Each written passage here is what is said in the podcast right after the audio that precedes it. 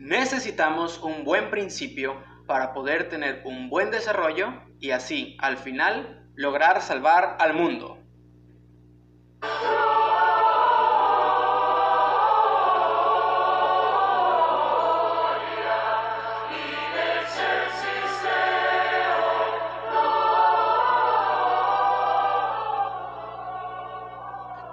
Hola, hola a todos. Eh, para comenzar este episodio me gustaría decirles que no, que no hemos despedido a Thor y a Toyo del podcast Montem.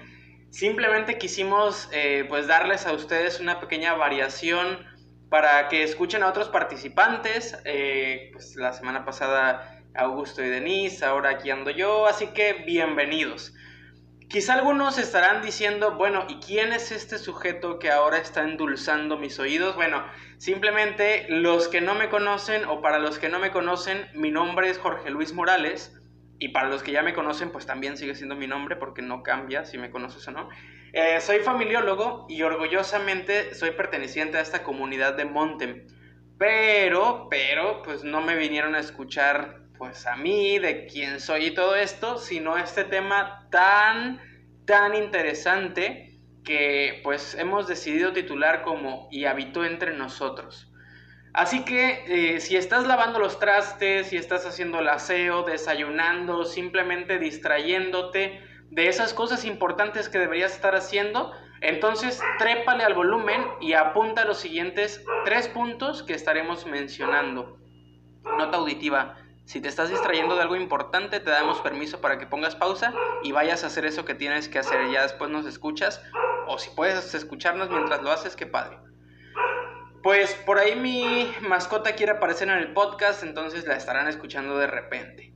Muy bien, la, siguiente, la semana pasada eh, con Augusto y Denise eh, pues estuvimos hablando un poco del tema de la espera y ellos nos hacían algunas preguntas interesantes como ¿qué esperas? ¿Cómo esperas? Esa espera eh, que estás teniendo da frutos o, solamente es como una desesperación o incluso lo que estás esperando es importante realmente o pues son esperas, esperas pedorras, ¿no? O sea, ¿cómo, ¿cómo es esa espera? Si no has escuchado el episodio anterior, te invito a que lo escuches para poder disfrutar este al máximo. La verdad es que están muy de la mano eh, y estaría padre que pudieras ponerte en sintonía con el episodio anterior o si quieres, terminando este episodio, vete al episodio de la semana pasada y complementalo para que puedas ir como de la mano a esto que estamos viviendo. En este episodio vamos a centrarnos en un punto importantísimo de la espera, que es la espera de Jesús. Para los que no se han enterado, estamos en Adviento. Es el tiempo de la espera por excelencia.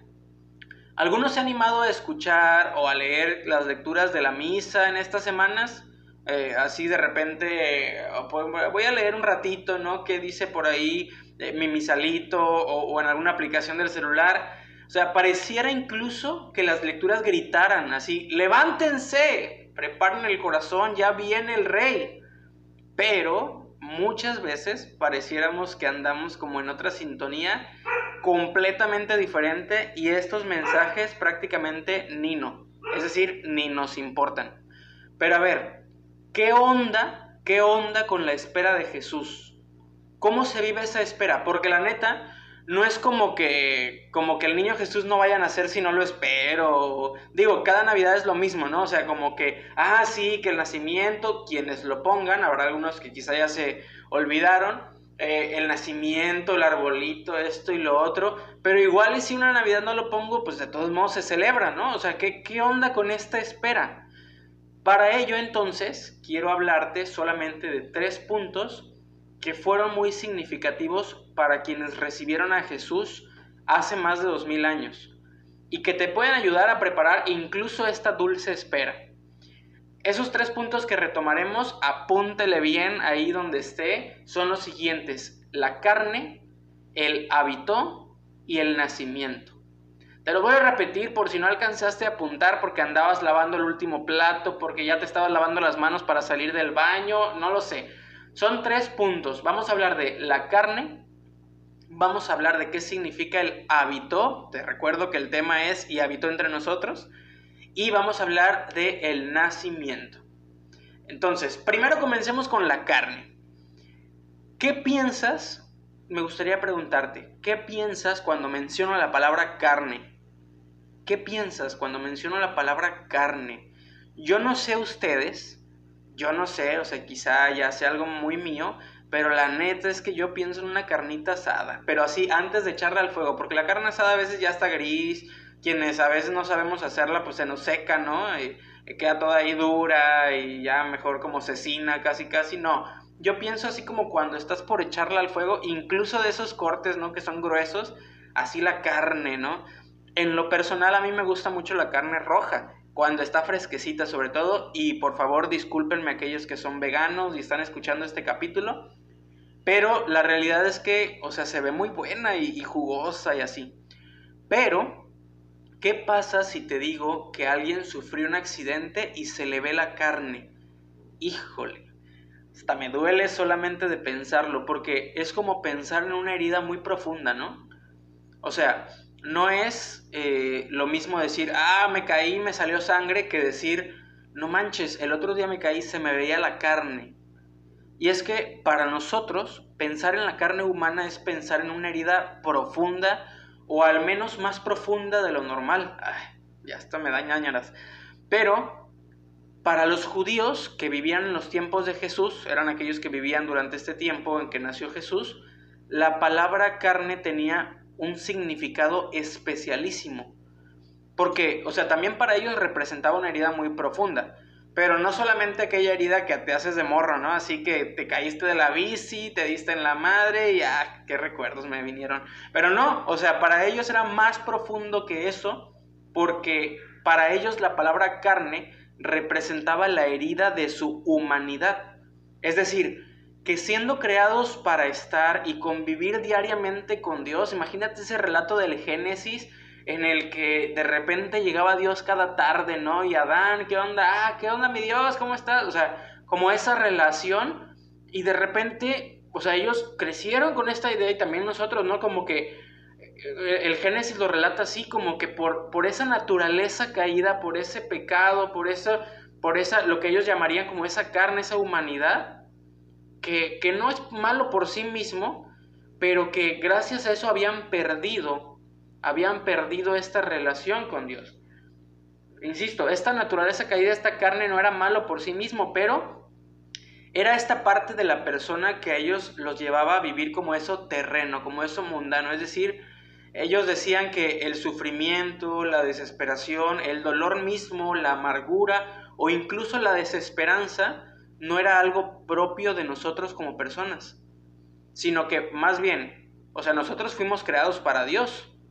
Eh, pero lo que vivíamos, o sea, e, e, en este sentido, por tener esta dimensión carnal, era precisamente esos, esas angustias, dolores, etc. Híjole, qué fuerte, ¿no? O sea, qué fuerte, porque, o sea, esos judíos sí que se intenseaban un poco en todo este tema, ¿no? De la carne. Pero agárrate los calzones en este momento, porque quiero que te imagines cómo sonó para ellos el anuncio que hizo el evangelista Juan en su primer capítulo. Sobre todo cuando decía, empieza el capítulo así, ¿no? La palabra hizo todo lo que conocemos, ¿no? Ella estaba con Dios desde el principio del mundo, ella era Dios incluso, ¿no? Hizo la creación, estaba ahí, eh, es Dios. Y esa palabra, aquella dicha que perdimos por haber pecado, esa, esa divinidad de Dios, ¿no? Aquella herida profunda que llevamos en cada uno de nuestro corazón por haberle fallado, esa palabra se hizo carne. ¡Pum, papá! Les dio, o sea, les dio en la torre. ¿Cómo concebir? imagínate esto, o sea, ¿cómo concebir a ese Dios eterno, perfecto, que ellos relacionaban con la parte espiritual del hombre? O sea, ¿cómo relacionarlo así, esa inmensidad, con algo pequeño, desagradable, doloroso incluso? Y no vamos a hablar, ya ni se diga, cuando Jesús dice, esta es mi carne que se entrega por ustedes, porque ya eso será otro show, ¿entendido? Entonces, bien, pero si los judíos ya estaban con cara, ahora imagínate, si ya estaban con cara de, oh my god, así, ¿no? Ahora agárrate de tu cuñado o de donde puedas, porque lo siguiente que dice el evangelista Juan es, y puso su morada entre nosotros. O sea, no solo se hizo carne, sino puso su morada entre nosotros. La neta, yo creo que ahí más de alguno de los judíos corrió un barranco y se aventó. O sea, como que dijo, esto ya es demasiado, nos vemos, bye, y pum, vale, adiós, ¿no? Pero, o sea, ¿por qué? Que alguien me explique, ¿no? Así, ok, si no te habías dado cuenta que estábamos en Adviento, quizá tampoco habías notado que en Montem nos dedicamos precisamente al tema de los campamentos. Si esto te pasa, si no te habías dado cuenta, estás en el momento perfecto para entrar a la página de www.facebook.com diagonal campamentos montem y pegarle un maravilloso me gusta. Y luego entonces te vas corriendo eh, eh, a, la página de www.instagram.com eh, diagonal campamentos montem y ahí échale un buen chisme, échate un buen chisme con las fotos de todo lo que hacemos mientras terminas de escuchar este episodio, ¿va? Pero basta, basta, continuemos. Ahora, a nosotros, Monte, nos gustan los campamentos. Pero el pueblo de Israel, es decir, los judíos que esperaban la llegada del Mesías, de Jesús, vivían en campamentos. O sea, era un pueblo nómada. E, es, es algo así como como tu hijo o tu hermano que dice que se quiere independizar y anda un tiempo en, casa de su amigo, otro tiempo en casa de la novia, otro tiempo vuelve a casa de los papás y nomás no. Así andaban los judíos. O sea, pero no era porque no quisieran. O sea, la verdad es que pues tampoco eran muy bien recibidos así como a donde iban, la neta. Pero el punto es que vivían en campamentos, ahí andaban los judíos cargando sus tienditas de campaña donde iban por el desierto, los lugares donde se establecían. Pero, pero, pero, había una tienda muy, muy especial que llevaban a todos lados. Y era lo que ellos le llamaban la tienda del encuentro. Mira, aquí esto me recuerda mucho a la película de Narnia, la 1, la de León, la Bruja y el Ropero. No sé si la viste. Pero si la viste, si no, pues no es como un gran spoiler. Pero si la viste, eh, no sé si recuerdas que hay una escena en la que llevan a los protagonistas, sobre todo a Peter, a Susan eh, y, a, y, a, la hermanilla, eh, las llevan con, con Aslan. Es la primera vez que se encuentran con Aslan y llegan hacia donde están todos los guerreros con sus casas de campaña, todos establecidos, pero en lo alto estaba situada la tienda, o sea, literalmente la tienda del rey de Narnia, que era Aslan, era el león. Y no cualquiera entraba en esa tienda, ¿eh? o sea, era casi sagrada. Pero haz de cuenta que con los judíos pasaba lo mismo.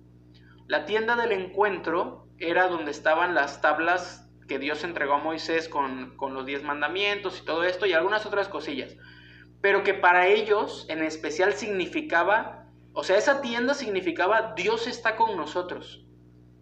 Imagínate en la película de Narnia cómo era para los guerreros irse a dormir cada día con la confianza de que había un pinches león cuidando su sueño en una tienda juntito a ellos. O sea, ¿quién va a venir a, robarnos? ¿Quién va a venir a hacernos la guerra? Hay un león aquí, carijo. O sea, no sé si me explico. O sea, esa confianza. Y aparte, o sea, no era cualquier león, era el rey de Narnia. Este Aslan, que, incluso a muchos nada más les soplaba así un alientazo ahí y, y les daba vida de nuevo, ¿no? Entonces, ¿cómo era para ellos esa confianza de dormir con ese león cuidando a un lado? Ah, pues de la misma manera era para el pueblo judío. O sea, mejor aún, porque incluso hay, narraciones en la Biblia que cuando se enfrentaban a guerras con otros pueblos, los enemigos eran quienes decían, ¿sabes qué? Vámonos a la jodida porque estos traen a Dios con ellos y ya nos cargó el payaso. O sea, palabras más, palabras menos, algunas cosas no lo dice así en la Biblia, pero, o sea, prácticamente era, huyamos porque el Señor pelea de su lado, está con ellos. Y entonces, imagínate qué confianza sentían de tener esa tienda en medio de ellos. O sea, armaban sus casitas de campaña alrededor de la tienda. Ahora, prepárate y agárrate lo que te queda de agarrarte, porque de repente surge un profeta que les dice al pueblo, esto dice el Señor Dios de los ejércitos, yo voy a poner mi morada, es decir, mi tienda de campaña prácticamente, en medio de sus corazones. O sea que ya no solo se van a sentir estos judíos seguros externamente, sino que, como dirían ahí, ¿no? O sea, me tendrás ahí en el corazón para cuando lo necesites. O sea, ya no es esa tienda que está ahí que, híjole, voy a ir un ratito. No, ya voy a estar ahí en medio de ustedes. en medio del corazón. Y de repente toma la que llega ese San Juan que era un loquillo y les dice, judíos, judíos, la palabra, la palabra se hizo carne. Y todos, no manches, ¿cómo que se hizo carne? Sí, pero espérense, aguántense. Y puso su tienda entre nosotros. O sea, ¿entiendes la referencia? Se hizo carne, carne, así carne, ¿no? Lo, más profundo. Y puso su tienda entre nosotros.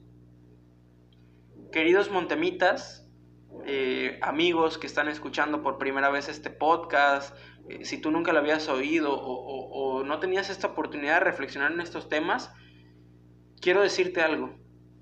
La palabra, es decir, Jesús, el Todopoderoso, el Dios Todopoderoso, se ha hecho carne.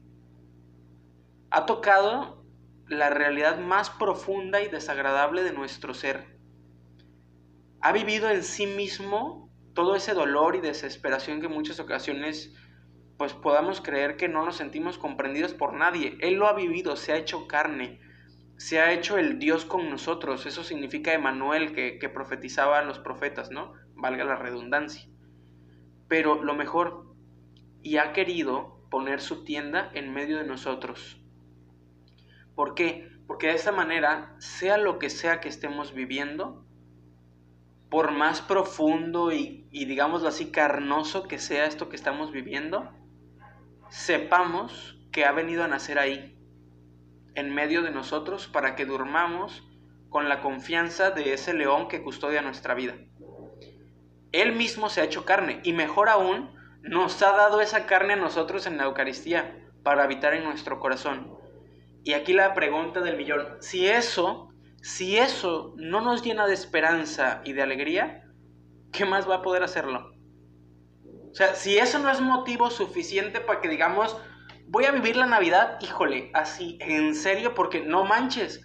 O sea, este año ha sido de incertidumbre, este año ha sido de, ya estoy desesperado, ya me cambió todos los planes que teníamos, yo esperaba esto y no se pudo, aunque sea esperaba esto y tampoco se pudo, o sea, ¿qué, ¿qué, más esperanza que decir, oye, todo eso, todo eso que, que vives, toda esa desesperación, incertidumbre en muchos momentos, desde lo más pedorro hasta lo más serio, lo ha vivido Jesús porque se ha hecho carne y ha puesto esa tienda en medio de ti. Y eso es lo que vamos a vivir. Y eso es para lo que nos preparamos. Y entonces hablábamos de tres palabras. La carne, que es lo profundo, lo herido, lo vergonzoso y la parte del habitó, que decíamos que se entiende como puso su morada o puso su tienda entre nosotros. Pero la tercera palabra con la que vamos a concluir este episodio es el nacimiento. Durante 800 años, para los judíos todo esto de poner la tienda en medio del corazón y la carne y así sonaba muy bonito, pero no llegaba. O sea, no llegaba. Hubo quienes murieron en esa espera. Estaban en la espera y a veces esa espera, como lo veíamos en el episodio pasado, se volvía desesperante. O sea, no, no llega y nos prometió, pero no llega. Ahora, ¿cómo, más bien, quiero que te imagines en este momento, cómo habrá sido para los primeros que escucharon, ya llegó, ya está aquí, el rey ha nacido. O sea, imagínate cómo vibró, cómo se pone, hasta se me pone la piel chinita, ¿no? O sea, de repente ellos así como que, no manches, si mis abuelos, tatarabuelos murieron esperando, imagínate, pues a mí me va a pasar igual. Y de repente llegan los ángeles y dicen, pastores, les anuncio una gran alegría porque hoy ha nacido el Salvador, ha nacido el Rey. Incluso venía Juan el Bautista y decía, preparen, preparen el camino porque ya viene, ya viene. Aquellos como, ya viene, nos han dicho desde hace 600 años. No, ya viene. Y de repente llegan los ángeles y ya nació, ya llegó, ¿no? ¿Qué alegría habrá sentido el corazón de estas personas al saber que ya nada era más importante, sino saberse salvados por aquel que se hizo carne y puso su tienda entre nosotros? Ahora te pregunto, ¿cómo estás preparando tu corazón para recibir ese nacimiento? O más bien, ¿qué tanto has dejado que otras cosas pasajeras te distraigan de esa preparación. Porque podemos caer en la tentación de decir, ah, bueno, me preparo ya la última semana, ¿no? Ya, ya el viernes salimos de vacaciones, entonces ya me preparo, o los últimos tres días, o ese día en la mañana, ¿no? Mientras hago aquí la cena, eh, pues voy preparándome y así. O sea, ¿qué tanto he dejado que las cosas pasajeras me distraigan de esa preparación? Porque, o sea, incluso uno de los sentidos de la esperanza es precisamente ensanchar el corazón, es decir, hacerlo grande para recibir el misterio grandísimo que está por recibir. Bueno, perdón, ahí la redundancia, ¿no? Para recibir esto que se le ha prometido. Es algo así, miren, como aquellos que nos ponemos a dieta un mes antes como para poder comer el pavo, ¿no? Este pavo no se me escapa vivo para el 25, ¿no? O sea, así como vamos preparándonos, ¿no? Y calentando motores, también el corazón necesita de esa preparación y necesita de un tiempo especial, no es como que de repente, ah, sí que estamos celebrando Navidad, ah, ya, venga, eh, villancicos y todo, ya, no, sino necesita de un tiempo especial para ser preparado y ensanchado. La pregunta es, ¿cómo estás preparando tu corazón? Si te gustó este episodio, te pedimos el grandísimo favor de que nos ayudes a enviarlo a aquellas personas que creas que les pueda ayudar. O incluso, si no sabes si a alguien le va a gustar, le va a ayudar o no, pues de todos modos tú envíalo todos los que puedas. Deja que Dios haga lo suyo, ¿sale? Ánimo a todos, eh, pues a preparar el corazón, la panza también, pero el corazón sobre todo con profundo amor y sobre todo te recuerdo, cuando sientas que las preocupaciones te agobian o que estás viviendo algo muy difícil, solo repite esto. El verbo de Dios, su palabra, Jesús mismo, se ha hecho carne y puso su tienda entre nosotros. Recuérdalo. Bueno, con esto terminamos y pues hasta la próxima.